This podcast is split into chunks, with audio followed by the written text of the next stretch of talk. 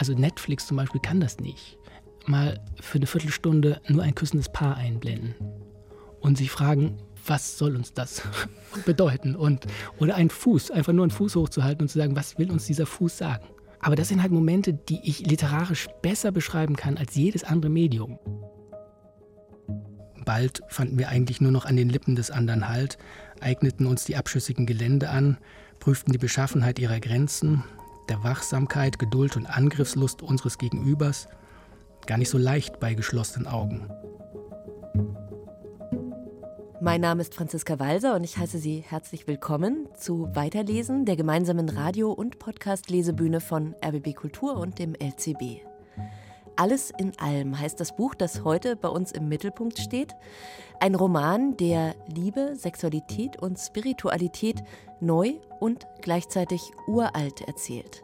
Unter Rückgriff zum Beispiel auf die christliche Mystikerin Mechthild von Magdeburg, griechische Orakel und Berliner Szeneclubs und Yogastudios. Und ich freue mich, dass Thorsten, du wieder dabei bist vom LCB an meiner Seite. Dankeschön. Ich freue mich auch. Danke für die Einladung. Und Emanuel Mees ist zu Gast, der Autor von Alles in allem. Schön, dass du da bist. Ja, ja, hallo. Danke für die Einladung.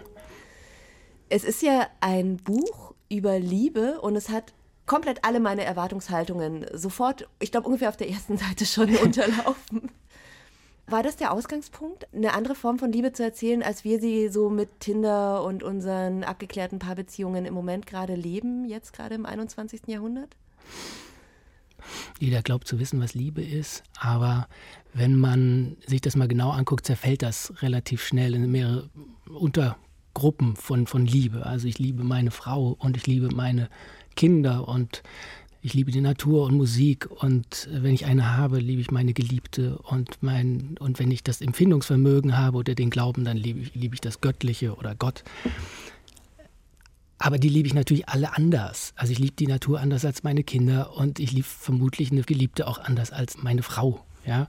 Und da müsste man natürlich immer etwas differenzieren und dazu sind wir ja da als Schriftsteller und da müssen wir in die Tiefe gehen. Und insofern wird hier auch so ein bisschen eben mit sehr unterschiedlichen Formen von, von Liebe gespielt.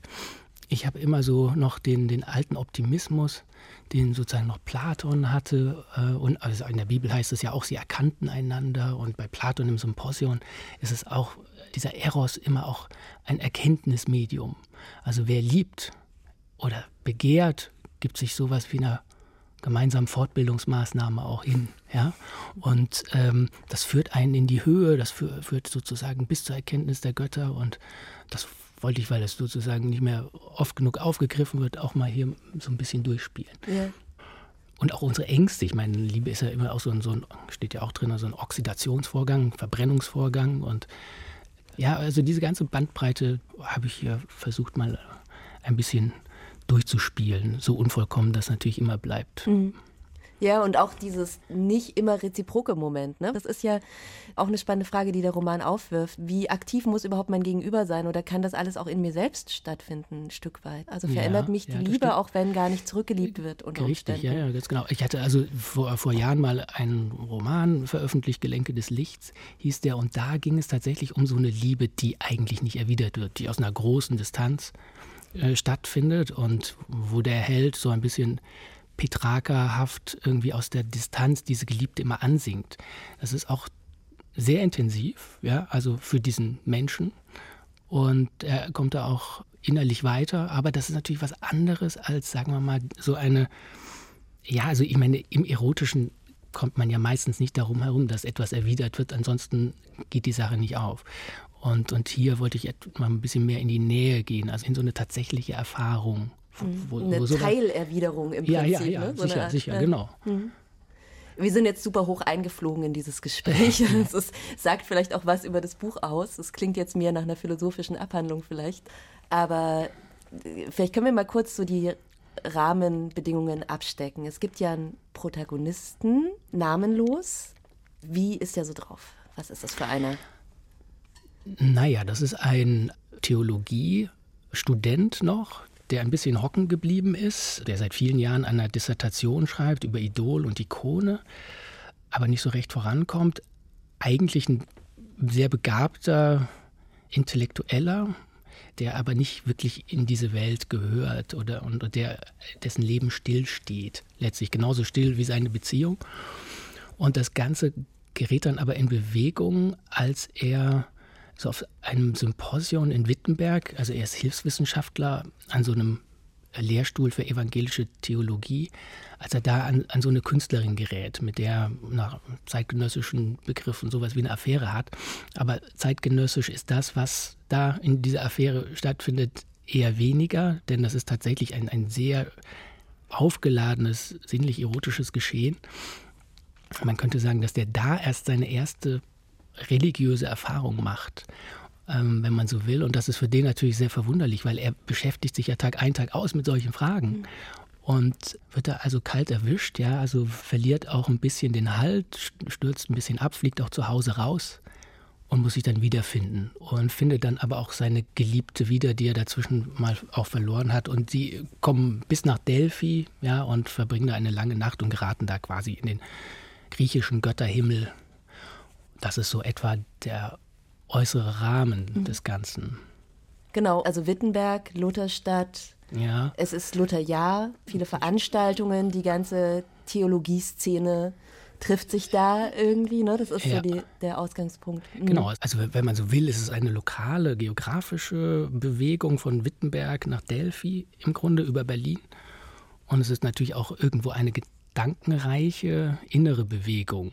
Ja, es ist also tatsächlich Wittenberg als Keimzelle der Reformation, so als, egal wie man dazu steht, eben als äh, Ort Luthers, also eins der, in Wittenberg quasi der Gott, der ganz weit weg ist, der ganz andere, der angebetet wird, also der quasi ein Stück hinter der Welt ist. Und diese griechische Mythologie und diese griechische Sicht auf die Dinge ist ja immer, wo der Zauber in der Welt ist. Mhm. So, und das ist so, so eine gedankliche Bewegung, die da auch nachvollzogen wird. Deswegen auch diese beiden Koordinaten. Mhm. Und er hat keinen Namen, aber sie sehr wohl, ja. nämlich Katharina. Ja. Nicht ganz zufällig wahrscheinlich wie die Ehefrau von Luther, die entlaufene Nonne Katharina von Bura. Von Bura. Hm. Das ist ein interessanter Gedanke. Das habe ich gar nicht so tief angelegt, aber das würde bedeuten, dass, dass wir es mit bei dem Helden auch mit einer Art Reformatorfigur zu tun haben.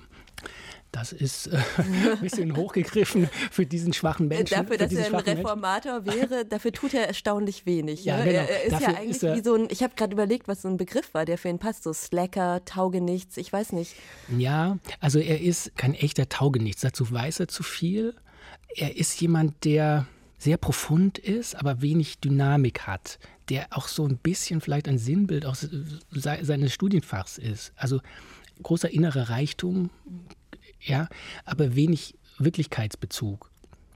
Und naja, gut, äh, der gerät dann aber auch irgendwie in Bewegung, ja, geht ja dann angefacht von seiner Liebe irgendwie dann auch mal zum Friseur und äh, zu, zu Yogakursen genau. und, äh, und Joggen und so. Also es gibt so, so ein bisschen auch eine Art Heldenreise oder Anti-Heldenreise, ja, der kommt schon auch dann in Bewegung und ähm, verändert sich auch über die Zeit, aber ja, er ist eigentlich ein schwacher Held und dieser Katharina in allen Belangen unterlegen. Vielleicht zu diesem Protagonisten, was ganz wichtig zu wissen ist, ist, dass das tatsächlich ein Ich-Erzähler ist, der auch dieses ganze Material ordnet. Ähm, das hat ja eine bestimmte Dramaturgie, einen Aufbau und das fand ich sehr spannend, dass wir diese Figur eben mit der eigenen ähm, Wahrnehmung und mit den eigenen Möglichkeiten kennenlernen. Und da war für mich beim Lesen auch die größte Spannung im Text, dass eben da eine Figur auftritt, die von sich selbst sagt, ähm, er sagt, ähm, er sei auf dem Dorfe aufgewachsen, kennt aber auch Polyamorie-Stammtische. Und das macht so eine Spannung aus. Also mhm. einerseits ist er ganz ähm, in der Vergangenheit zu Hause, lebt in der Kulturgeschichte, in der Literaturgeschichte, ist aber andererseits auch auf der Höhe der Zeit. Also es ist keine Figur, der zum Beispiel ablehnen würde, ein Mobiltelefon bei sich zu haben. Also es, ist gar, es geht gar nicht in so eine weltfremde Richtung, mhm. ähm, aber das ist so eine Spannung und das fand ich eben sehr, sehr anregend beim Lesen, dass mhm. es jetzt nicht so eine einseitige Figur ist, der sagt, nee, das lehne ich alles ab, ich bleibe bei meinem Platon und bei Luther, da kenne ich mich aus, bei meinen Ikonen, sondern der ist schon auch im Klunkerkranich in Neukölln unterwegs und guckt sich da an, wie die Leute tanzen, aber macht das alles anders und ein bisschen verschroben. Das fand ich spannend. Er ist auch sehr kokett zwischendurch. Also wenn er immer so erzählt, ja, wie, wie sein Haar dünner wird und sein Bauchansatz da ist und so. Das ist ja schon auch alles, ähm, ja, für uns beim Lesen gesetzt. Und das fand hm. ich spannend, mit diesem Ich-Erzähler eben unterwegs zu sein.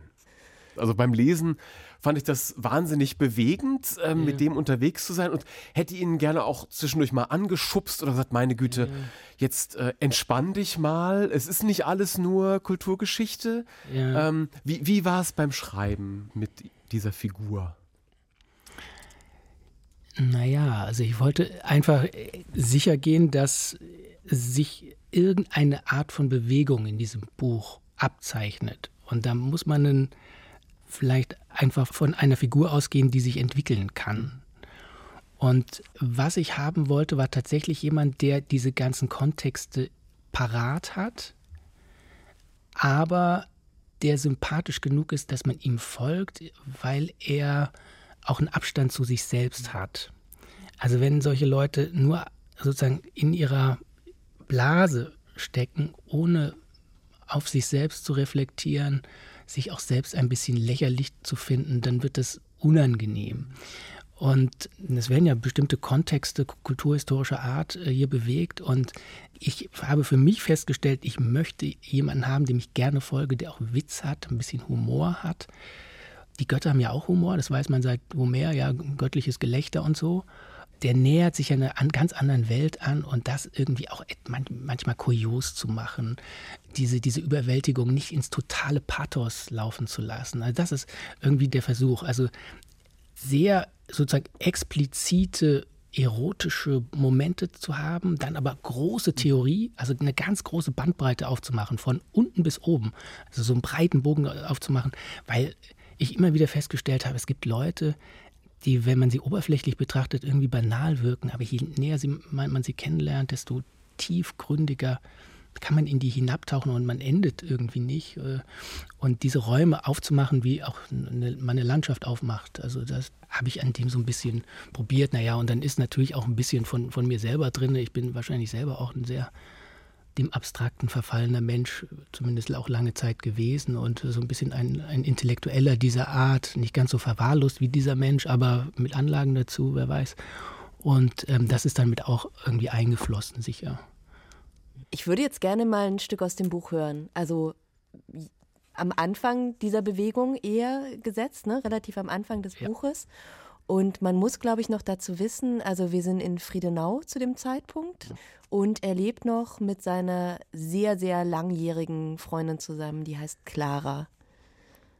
Ein hoffnungslos lethargischer Student der Theologie im nunmehr 28. Semester, in einem Alter, in dem Männer noch meiner Vätergeneration auf der Höhe ihres Lebens standen, schrieb ich seit Jahren an einer Dissertation über Idol und Ikone zur Frage orthodoxer Bildtheorie und Offenbarung in Lehre und Praxis und kam zu keinem Ende.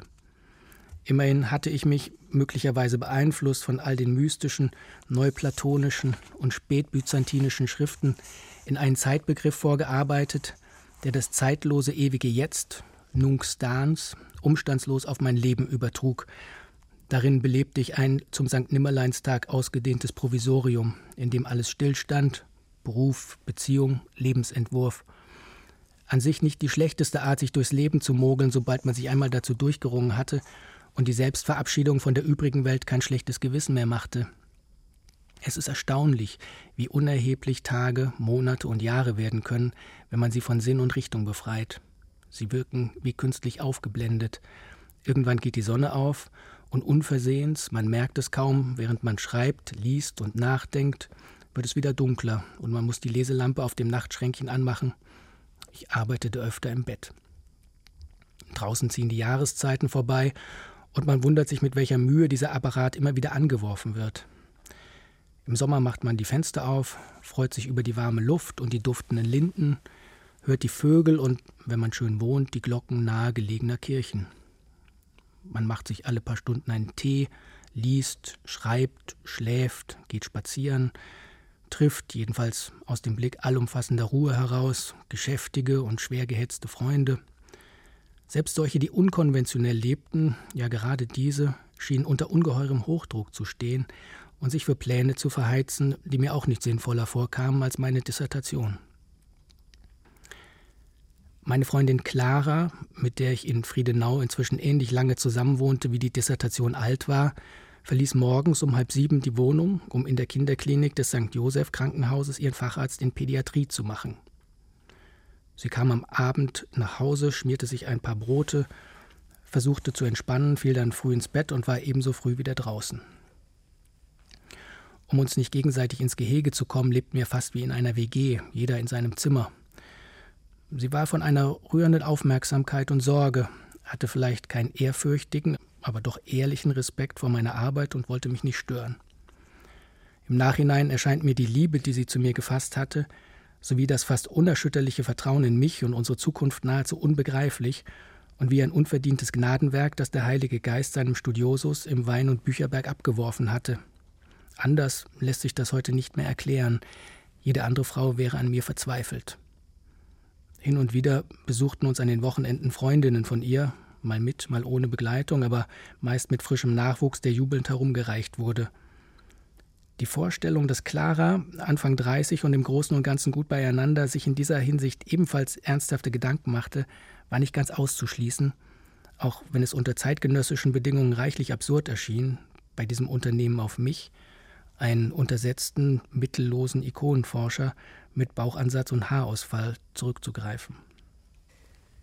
Ja, also Friedenau, da fängt sozusagen seine Reise an, wenn man jetzt mal Wittenberg ausklammert. Und was ich spannend fand, war, dass dann verschiedene Berliner Orte mit verschiedenen Stadien seiner Entwicklung verknüpft werden. Also er kommt ja dann aus Friedenau, fliegt raus aus dieser äh, Wohnung der Freundin, weil dann nämlich diese diese Affäre, die ja keine Affäre ist, weil es eigentlich, es gibt äh, nie Sex. so, ne? Also man ist es gar nicht so klar, hat er sie betrogen, hat er sie nicht betrogen, im Geiste auf jeden Fall. Und dann kommt er ja noch Neukölln und das steht dann für eine ganz andere Lebensphase. War das auch ja. der Gedanke, dass er sozusagen, dass er auch so eine, so eine kleine Berliner Reise antritt ja, ja, durch verschiedene Stadien das ist ja so tatsächlich Friedenau, also wo der Frieden zu Hause ist, ja, also das kleine Glück der eigentlich steten und verlässlichen, vertrauensvollen Beziehungen, ja, das spricht ja schon aus diesem Begriff. Überhaupt kann man in, in Berlin so viele Orte finden, die irgendeine Konnotation haben. Neukölln wie ja, Neuanfang, ja. In dieser langen Liebesnacht reflektieren die beiden auch ähm, auf so, solche Orte wie Schöneberg mhm. und Tempelhof weil ihn das, was sie gerade in der Liebe erleben, so an schöne Berg vom Namen her und Tempelhof erinnert und sie sagt wenigstens eine Jungfernheide. Und natürlich ist auch Lichterfelde am Ende. Das ist ja der letzte so, so Satz, ein, ne? Irgendwie genau. angekommen in Lichterfelde oder so. Genau, und auch, ja. richtig, genau. Und auch da ist er sozusagen, er sieht sich ja so als Dunkelmann in Lichterfelde. Und diese ganze Braut- und Lichtmystik, die aus, aus dieser Liebesnacht sozusagen leuchtet, die hat ihn dann am Ende auch in diesem Lichterfelde sozusagen irgendwie wieder. Oder er hat sie, da, da es, es strahlt um ihn sozusagen am Ende, so deprimierend das Ende irgendwie für ihn vielleicht auch ist. Oder so offen. Ja, das sind so, so sprechende Namen die sozusagen erstmal überhaupt keinen Zusammenhang mit, mit irgendwas haben. Natürlich ist, ist, sag mal, Jungfernheide wahrscheinlich genauso uninteressant ähm, wie, weiß ich nicht, äh, Lichterfelde oder so, aber das spricht ein bisschen. Naja, und Neukölln wird dann sozusagen ja auch so ein bisschen aufgetan als eigentlich ein Ort, in dem viel möglich ist, weil er auch viel zerbrochen ist und aus diesen Zerbrochenheiten auch viel wieder erwachsen kann, wo auch viel Bewegung möglich ist, die in Friedenau dann vielleicht zu grundberuhigt und zu abgeschlossen wäre, möglicherweise. Ja. Und es ist ja sehr präzise oft in den Beschreibungen. Ne? Es ist ein bisschen das, was du auch gesagt hast, Thorsten, dieses eben nicht aus der Zeit gefallen sein, sondern sehr im Hier und Jetzt. Das macht sich ja auch fest an diesen Geschäftsnamen werden genannt. Er ist dann auf dem Klunkerkranich, diesem Club auf dem Deck mhm. eines Parkhauses. Ja, ja, Ganz tolle Gewitterszene da. Genau, also er ist, er ist auf eine Art schon, schon verortet bei allem aus der Zeit gefallen sein. Ja, ja, also ich wollte den irgendwie anbinden. Es nützt niemandem, sozusagen jemanden vollkommen rauszunehmen aus seiner Zeit. Also ich meine, wenn man sich überlegt, gut, die treiben sich in Wittenberg rum, dann in diesem Park von Wörlitz und in Delphi und da sagt man, meine Güte, was für ein Kultur voller überkandidelter Schwachsinn vielleicht auch, den man nur als Philosophieprofessor vielleicht irgendwie lesen kann. Das wollte ich eben nicht. Ich wollte schon zeigen, und nur so werden diese Leute ja auch irgendwie greifbar, ähm, einen Anschluss, so seltsam er ist, auch an diese Zeit zu finden. Selbst wenn es um den Polyamorie-Stammtisch geht und ja, den Klunkerkranich, die besuchen ja einmal sogar so, so einen freizügigen Club. Das da, stimmt, die sind sogar sowas. in so einer Art KitKat-Club genau, oder sowas. Ne? Genau, genau. Und, äh, und, und, und, sowas. Also äh, wirklich solche skurrilen Orte, wo, wo man ihn sicherlich nicht erwarten würde weil das ist auch irgendwie für mich spannend. Ich meine, man setzt sich hin und, und, und schreibt das äh, und man weiß nicht, was kommt. Also und, und äh, das, das kann funktionieren oder auch nicht. Ich wollte das einfach mal sehen, ob diese Spannbreite hält, ob diesen Draht, den man da zieht, an beiden Enden, die ja sehr weit voneinander weg sind, ob der reißt oder was. Und ich, ich fand das selber irgendwie dann so, dass man es stehen lässt. Und, und äh, interessant genug, ja. Ihr habt euch jetzt sehr auf die Stadtlandschaften konzentriert. Du hast Wörlitz und Delphi zumindest erwähnt. Das war für mich tatsächlich der große rote Faden, der sich durchzog, die Beschreibung von Landschaften und auch zu sehen, was Landschaften mit ähm, diesem Erzähler machen und dann eben aber durch die Intensität, ähm, mit der die Landschaften beschrieben werden, auch nochmal so eine Rückkopplung darauf, dass ja auch Körper als Landschaften gesehen und beschrieben werden. Und das äh, in dieser Kombination fand ich sehr stark, weil genau damit setzt ja auch das Buch ein, mhm, dass eben wir eigentlich unterwegs sind in einer Landschaft, die mhm. sich dann als Körper herausstellt. Was du vorhin gesagt hast über den Humor, das fand ich ähm, tatsächlich, äh, darauf wollte ich eigentlich hinaus, ja. weil das für mich beim Lesen auch den Reiz dann ausgemacht hat. Und mhm. da war für mich eigentlich das spektakulärste oder die spektakulärsten Szenen waren die, wo Dinge aus vollkommen ähm, unterschiedlichen Sphären zusammengebracht werden. Also mhm. einmal wird eine Paarbeziehung mit dem Böckenfördetheorem äh, gleichgesetzt oder beschrieben oder mhm. dann ähm, wird das Internet oder die sozialen Medien als ähm, Kind antiker Götter geschildert. Also da, wo eigentlich diese Reibungen entstehen und dadurch auch irgendwie so, ja, eine Komik dadurch, dass zu, Dinge zusammengebracht werden, die ich noch nie zusammengedacht hatte. Das fand ich immer sehr erleichternd und hatte dann so das Gefühl, war das beim Schreiben dann auch so ein Moment, wo du dachtest, wow, das ist jetzt irgendwie so der Punkt, ähm, wo es aufatmen kann, auch das Buch. Also genau, man, aufatmen ist ein gutes, gutes Stichwort da. Also das Buch hat so ein eine leichte Vibration, so ein, ein leichtes Spiel, auch des, des Ironischen mit drin. Ich habe das wirklich einfach nötig gefunden, um diese Kontexte zu transportieren und bekömmlicher zu machen auch. Und zwar ist das schwer zu beschreiben. Es ist keine Ironie, äh, wie wir sie heute vielleicht oft kennen, die sehr stark in den Zynismus reingeht, die also quasi alles Große gleich wieder zerhackt. Also, also die, die Liebe und das Schöne und die Götter, was, was für ein Quatsch und so. Jetzt machen wir uns darüber lustig. Sondern irgendwie eine Art des Humors zu finden, der förderlich wirkt für diese auch hohen Dinge und uns, uns da auch ein bisschen sozusagen dahin ziehen zu lassen, ja, so wie Haydn Humor hat, Josef Haydn, der Komponist, und trotzdem zieht er ganz hoch irgendwie ein, ein ins Licht oder wir kennen das vielleicht noch die großen Literaturkenner Jean Paul oder Wilhelm Rabe oder so, auch da ist ein abgründiger Humor drin, der aber nie sozusagen beißend, nie sarkastisch äh, wird und, und alles unter sich begräbt, sondern sozusagen in die Höhe mitzieht, einfach und, und den etwas zu ernsten Protagonisten auflockert und begleitet. So, und dazu kommt natürlich noch etwas. Das ist natürlich ein Buch, da geht es um Erfahrungen der Transzendenz. Daran war ich immer irgendwie, fand ich immer besonders spannend, warum auch immer. Also Momente, in denen der Mensch so ein bisschen aus sich herausgerät. In der Kontemplation, im Rausch, in der Ekstase und so. Und da kannst du auch in der Landschaft und das kannst du aber auch beim Glas Wein und wenn du deine Kinder in den Arm nimmst, so.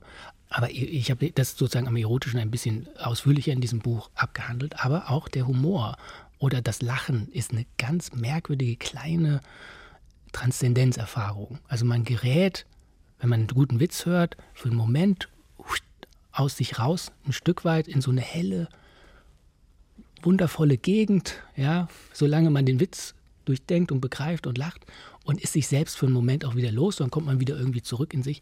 Aber das ist auch so, so, so eine kleine Transzendenzerfahrung. Und da, das, und da passt das sozusagen in ein Buch, das sich quasi diesen Dingen widmet und ja, auch irgendwie zu den Göttern, die wir, wie gesagt, auch großen Humor haben. Den sollte man dann auch mit Humor begegnen. So ein Stück weit ist kein Brachialhumor, also kein Schenkelklopferhumor oder sowas. Aber einer, der sozusagen förderlich im Sinne dieses schweren Protagonisten ist. Aber gleichzeitig natürlich auch, also schon auch voraussetzungsvoll, ne? Thorsten, du hast gerade hier so leichthin das Böckenförde-Theorem irgendwie rausgehauen.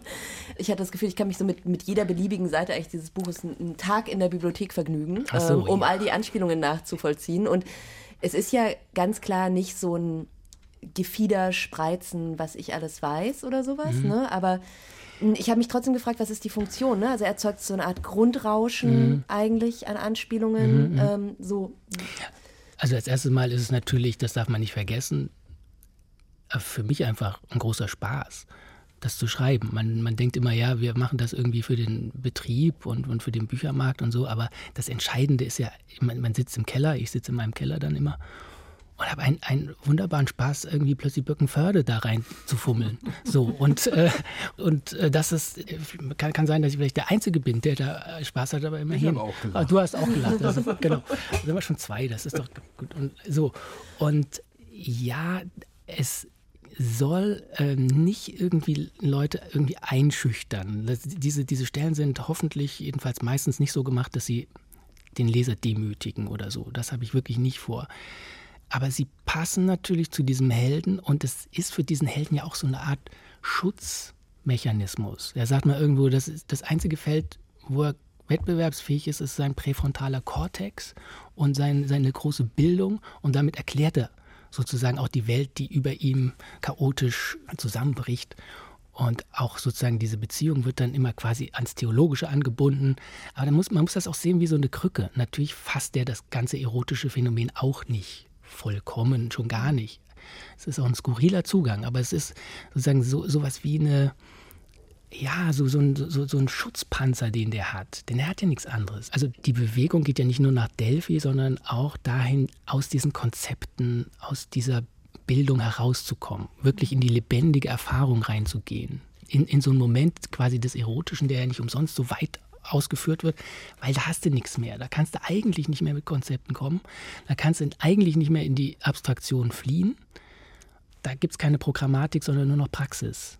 Das ist sozusagen notwendig. Es wird nicht nur gesetzt, weil ich jetzt sagen will, guck mal, ich kenne das Birkenförde-Theorem, sondern ich muss vorführen, wie dieser Typ quasi irgendwie innerlich strukturiert ist, um ihn dann am Ende rauszuholen aus dieser Nummer. Ja, das ist ja auch die Ebene, auf der er sich trifft, ne? Mit, hm. mit Katharina. Genau. Sie sagen, das ist ja auch mal der Begriff sapiosexuell fällt ja. ja. auch, ne? Also die sind ja sich permanent auf sehr hohem Niveau am, am Bälle zu werfen, um dann am Ende in so einer Sprachlosigkeit dann genau, wieder zu landen. Genau. Ne? Das haben die beide. Genau, also das ist, ist sozusagen natürlich auch nicht typisch, ja, der hohe Dialog, ja, den die führen und so. Manche Dialoge lesen sich ja auch etwas, etwas seltsam dann auch. Aber gut, wir Intellektuellen, uns gibt es halt auch und äh, wir sind auch irgendwo eine schützenswerte Minderheit inzwischen und äh, ich denke, also man kann das durchaus auch mal durchspielen hier. Dann äh, lass uns jetzt gerne mal eine zweite Textstelle hören und zwar, wo es genau um diese Momente geht, also einerseits der Transzendenz, aber auch dieses, okay, wohin mit meinen ganzen intellektuellen Konzepten, ne, wenn ich jetzt im Körperlichen bin. Ja, also dieser etwas unbewegliche Theologe begegnet also dann dieser begabten und bildschönen Künstlerin Katharina, ähm, die ihn auch zu einer Reihe von Ausstellungen einlädt. Es geht so ein bisschen hin und her und die umschleichen sich eine Weile, wie es eben so ist. Und eines Abends auf dem Sofa küssen sie sich dann auch zum ersten Mal und dazu gibt es ein ganzes Kapitel, aus dem ich mal ein paar Auszüge lese. Eine Weile flatterten wir aneinander entlang wie Spatzen um die Sommerpfütze. Aus der Nähe mutete sie schmaler an, weil ich sie bis dahin nur mit Aura gesehen hatte. Sobald ich die Augen schloss, wuchs sie wieder zu alter Größe. Das Radio muss im Hintergrund weitergespielt haben, aber ich hörte es nicht mehr. Überhaupt hätte man die Brandung ihres Atems jetzt andächtiger verfolgt als Prokofjews zweites Klavierkonzert. Sie hielt still und schien abzuwarten, was an und mit ihr geschah. verharrte in einer zugetanen, wenngleich noch nicht gänzlich geöffneten Haltung, die etwas Unnachgiebiges, Stolzes behielt, ließ dann nach einigem nicht allzu forcierten Drängen unmerklich allein das Kinn ein wenig nach hinten sinken, um den Hals zur weiteren Fühlungnahme freizugeben. Eine Eroberernatur hätte diese von ihr zurückgelassenen und nun völlig ungeschützten Gebiete heimsuchen und dienstbar machen, die Kehlkopfhügel unter Kuratell stellen und auch für die Seiten bis hinauf zu den Ohrläppchen die Vormundschaft übernehmen können. Stattdessen verblieb ich in der Furche ihrer Drosselrinde, die, ebenso aufgeladen wie die Lippen, fast noch verletzlicher und duldsamer blieb als jene und schon den Übergang zur Brust andeutete, während der diskrete Dialog weiter oben erst einmal ausgesetzt war und warten konnte. Nachdem ich da unten gar nicht mehr weggewollt hatte, holte sie mich mit Wangen, Schläfen und Augen ab und hielt sie mir nachdrücklich entgegen, bis wir nahezu regungslos aneinander verharrten, als wollten wir uns versuchsweise auf den Stand der Dinge besinnen. Die Wirkungen der Schwerkraft zeigten sich hier deutlicher als sonst, denn genau genommen wehrte man einem gegenseitigen Ineinanderfallen, das vorläufig nur von den Schultern und Armen des anderen abgefangen werden konnte. Auch die Küsse retteten einen letztlich vor dem Sturz in die Tiefe, jedenfalls vorerst, und angesichts dieser mächtigen Abwärtsbewegung mochten sie zeitweilig wie eine verwirrende, aber nicht unangenehme Verlegenheitslösung und Übersprungshandlung gewirkt haben. Stirn an Stirn sahen wir uns dann kurz wieder einmal an, seltsam verzerrt, sie war da eigentlich nur Auge, wie zwei Geistesmenschen, die endlich zur Raison kommen wollten. Hätten wir hier zu lange innegehalten, hätten sich vielleicht vernünftige Argumente aufgetan, aber wir waren nur äußerlich Vernunftmenschen. Die beiden anderen waren es nicht, wer immer sie waren.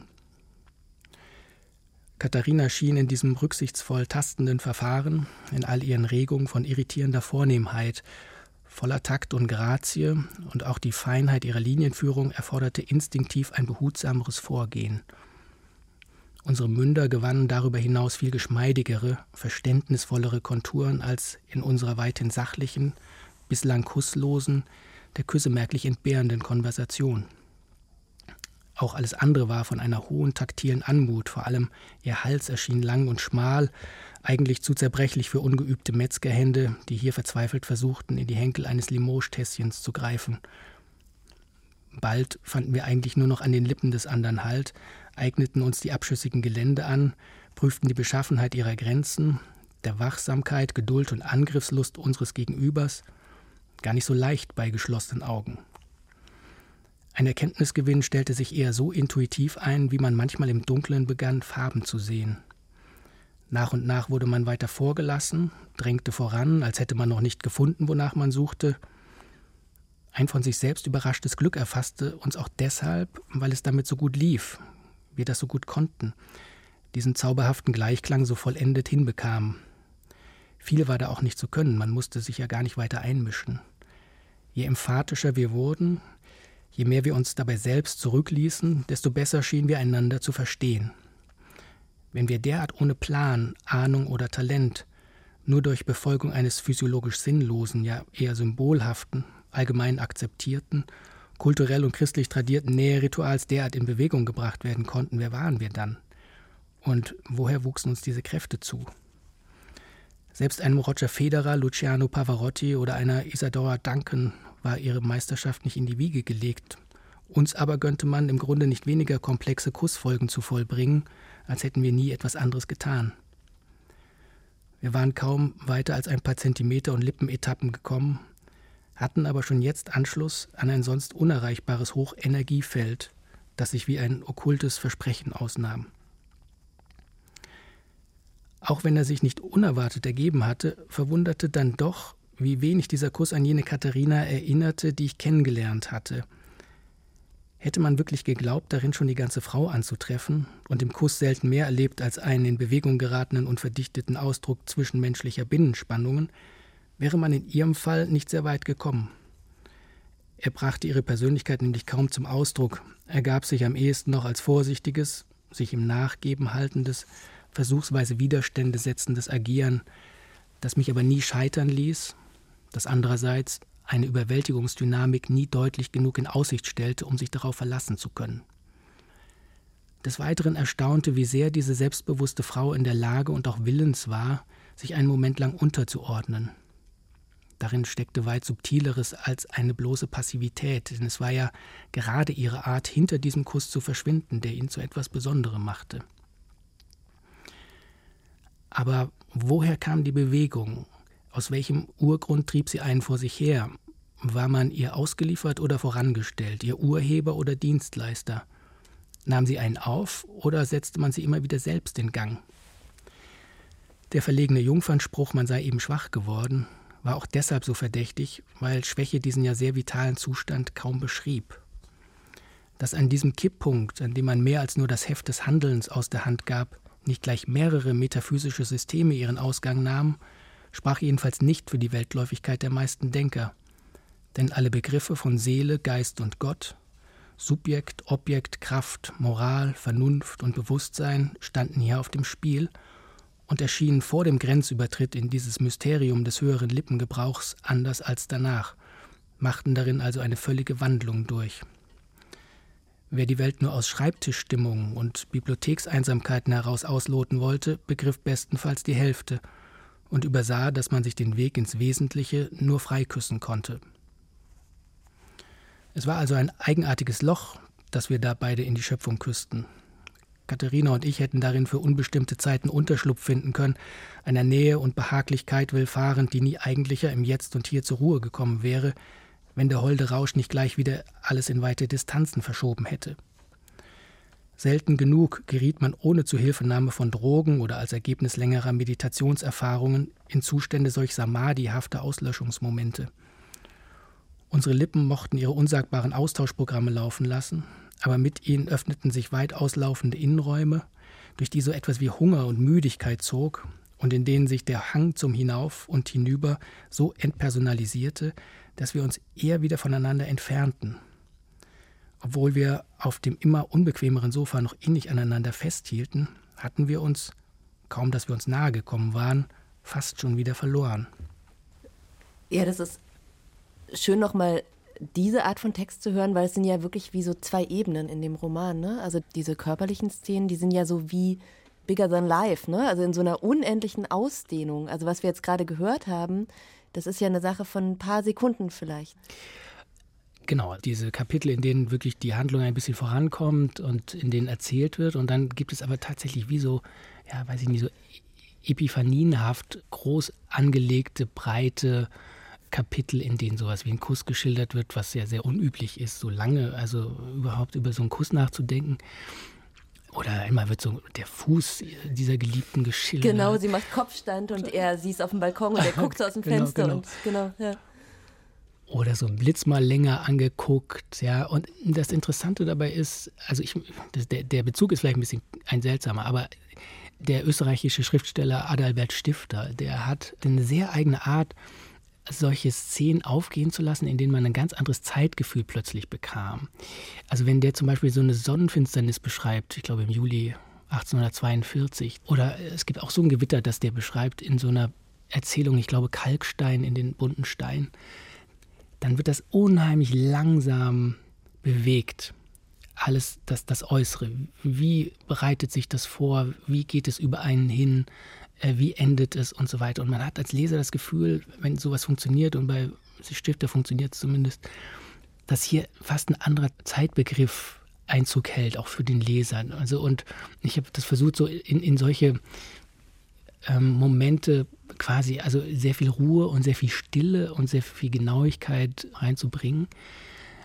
Ja, weil ich auch glaube, dass, dass das eine echt literarische Chance ist. Also Netflix zum Beispiel kann das nicht. Netflix kann vieles, ja, inzwischen vielleicht sogar besser als der historische Roman des 19. Jahrhunderts oder was. Der hat mit großer Ausstattung kommen, großem Personentableau und fantastischen Charakteren und das bewegt sich und das ist immer wieder neu und das ist toll und unterhaltsam. Aber was Netflix nicht kann, ist mal für eine Viertelstunde nur ein küssendes Paar einblenden und sich fragen, was soll uns das bedeuten? Und, oder einen Fuß, einfach nur einen Fuß hochzuhalten und zu sagen, was will uns dieser Fuß sagen? Ja, dem Erzähler sagt dieser Fuß, du musst dein Leben ändern. Ja, also wie, wie Rilke vor dem Torso Apolls. Aber das sind halt Momente, die ich literarisch besser beschreiben kann als jedes andere Medium. Hm. Malerei kann es nicht, die Musik kann es nicht, die kann anderes besser als die Literatur, aber diese Konzentration dieser Momente kann es nicht. So ein Blitz zum Beispiel dauert, weiß ich nicht, Mikrosekunden.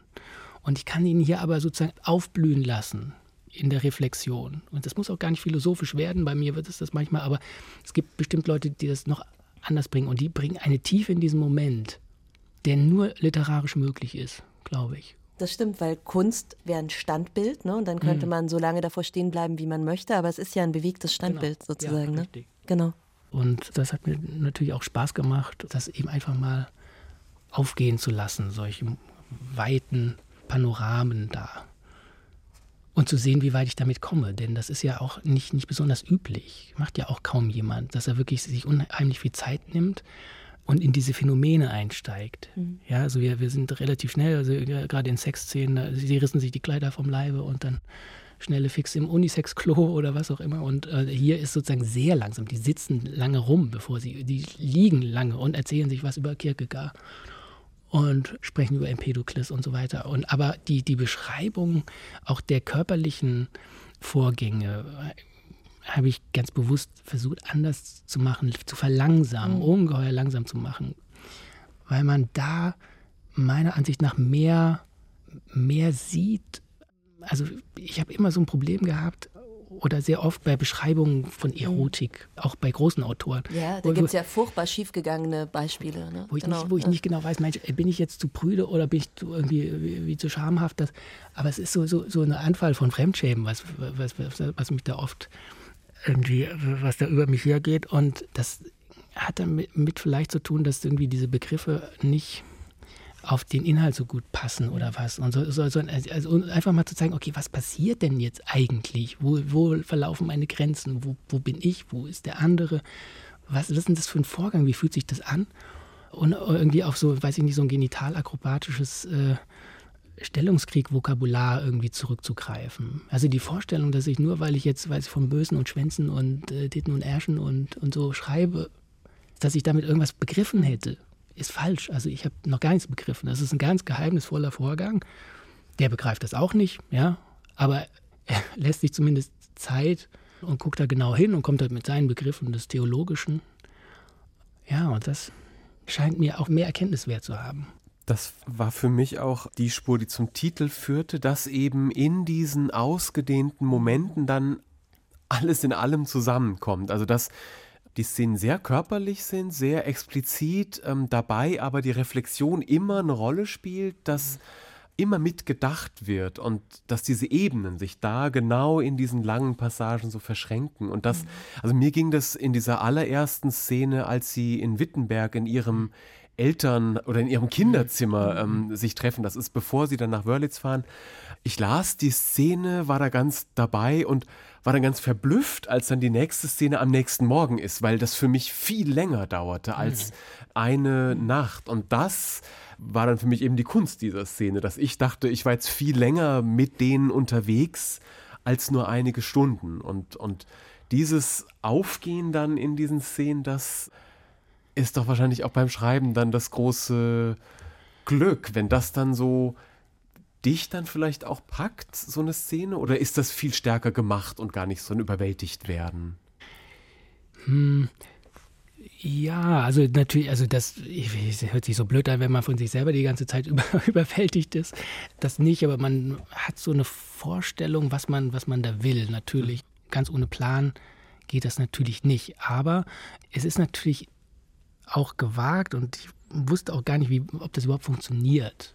Ja, also es ist furchtbar schwierig, diese erotische Sphäre zu beschreiben. Ohne Rückgriff auf diese Schablonen, ich nicht, des Pornografischen, des Exhibitionistischen, des Tabubruchs irgendwie, den, den man da irgendwie gerne einbringen will.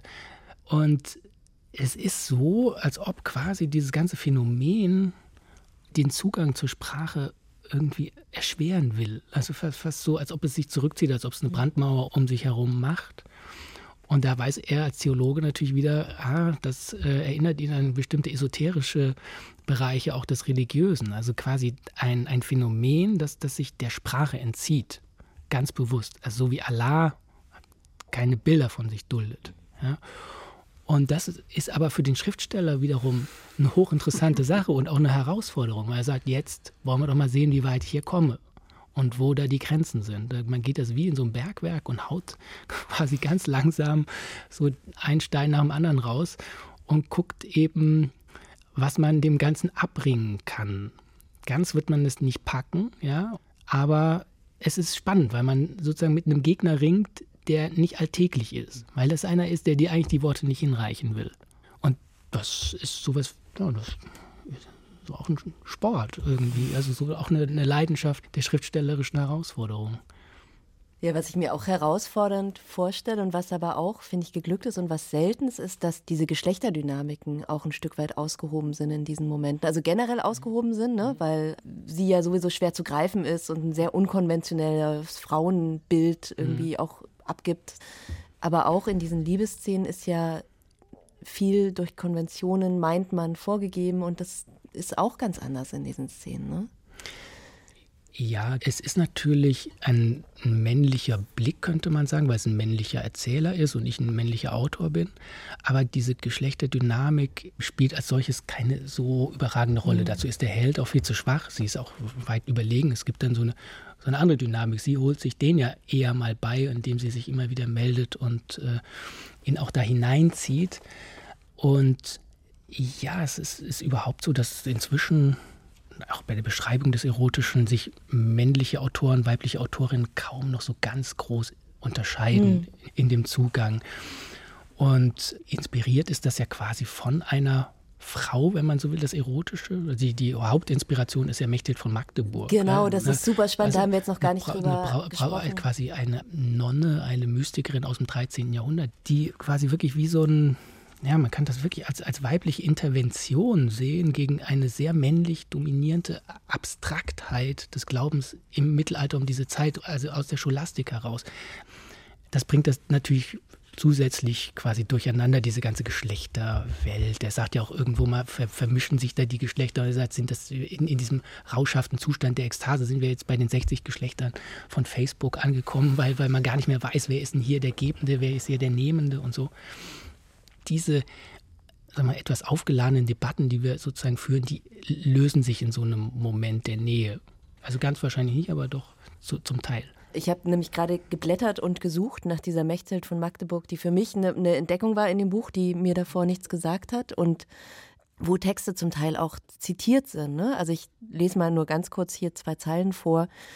Wenn ich scheine, musst du gluten, wenn ich fließe, musst du fluten. Wenn du seufzt, ziehst du mein göttliches Herz in dich hinein. Also das ist sozusagen, der Adressat ist Gott in dem Fall, ne? aber die Sprache ist eine sehr, sehr körperliche und auch erotische ein Stück ja, weit. Ne? ja. Genau. Also das, das ist wirklich das Faszinierende an dieser Frau gewesen, dass sie mit einer Art Dichtung kam, die ungewöhnlich leibhaft ist. Also da flutet es, ja, da fließt es, da leuchtet es, da brennt es und so. Und das ist natürlich anders als diese sehr abstrakte, scholastische Vorstellung von Gott sozusagen als dem höchsten Seienden und der ganzen Spekulation, die es darum gibt. Und dann denkt man, aha, das ist ja interessant. Es gibt ja auch so Sprüche von ihr, O Herr, minne mich gewaltig und minne mich oft und lang. Da kommt sozusagen jedem Zeitgenossen sofort eigentlich eine andere Assoziation. ja. und, und dann denkt man, okay, aber ist es das tatsächlich? Wenn man die dann liest, ist es dann so, naja, Moment mal, habe ich nicht ein etwas enges Verständnis mhm. des erotisch-sexuellen? Haben wir nicht irgendwie so, sind wir nicht da ein bisschen zu eng an der Stelle? Und sie löst quasi für uns heute diese, diese Enge des Begriffs des, des Erotischen auf und damals eigentlich die Enge des Begriffs des Religiösen. Also wir haben am Ende, wenn wir die lesen, und das passiert nur bei wirklich großen Denkerinnen und Denkern sozusagen, dass sie uns die Begriffe quasi so verwirren und so neu setzt, dass wir was ganz Interessantes in der Hand haben. Denn auch das Religiöse ist in diesem Sinne natürlich viel breiter bei ihr angelegt als, sagen wir mal, so Gottesdienst um die Ecke in der evangelischen Kirche. Das ist eine, eine Anbindung, die unheimlich existenziell mächtig ist und die sich bis hineinzieht in das Körperliche. Ja, also das ist sozusagen auch mit der Geschlechtswelt männlich, weiblich oder sowas auch gar nicht mehr irgendwie ist auch zu eng. Ist ne? zu genau. eng, ja. genau. Mhm. Ich habe das Gefühl, wir könnten jetzt noch sehr lange weiterreden. es gibt ganz viele, haben gar nicht über Ikonen geredet, über die Wladimirskaya, die ja bei ihm an der Wand hängt. Wir haben ganz viele Dinge ausgelassen, aber deswegen ist es gut und alle sollen einfach das Buch lesen. So ist es. Entdeckungen machen. Vielen Dank fürs Dasein. Danke und einen schönen Tag euch. Das Buch Alles in allem, über das wir heute gesprochen haben und aus dem der Autor Emanuel Mees ausgewählte Passagen gelesen hat, ist im Rowold Verlag erschienen. Knapp 400 Seiten für 24 Euro. Ich verabschiede mich und wünsche einen beschwingten Start in den Bücherfrühling. Lesen Sie weiter. Bis bald.